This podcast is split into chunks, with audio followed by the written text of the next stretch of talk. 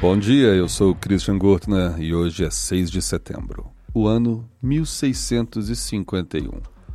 O rei Carlos II da Inglaterra passa um dia inteiro escondido dentro de uma árvore para escapar dos seus perseguidores depois de perder a Batalha de Worcester.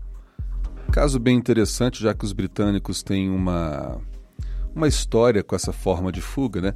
O príncipe Charles Edward, por exemplo, que inclusive fizeram um poema sobre a fuga dele vestido de criada, ele se disfarçou de criada para fugir depois de perder a batalha pelo trono da Inglaterra.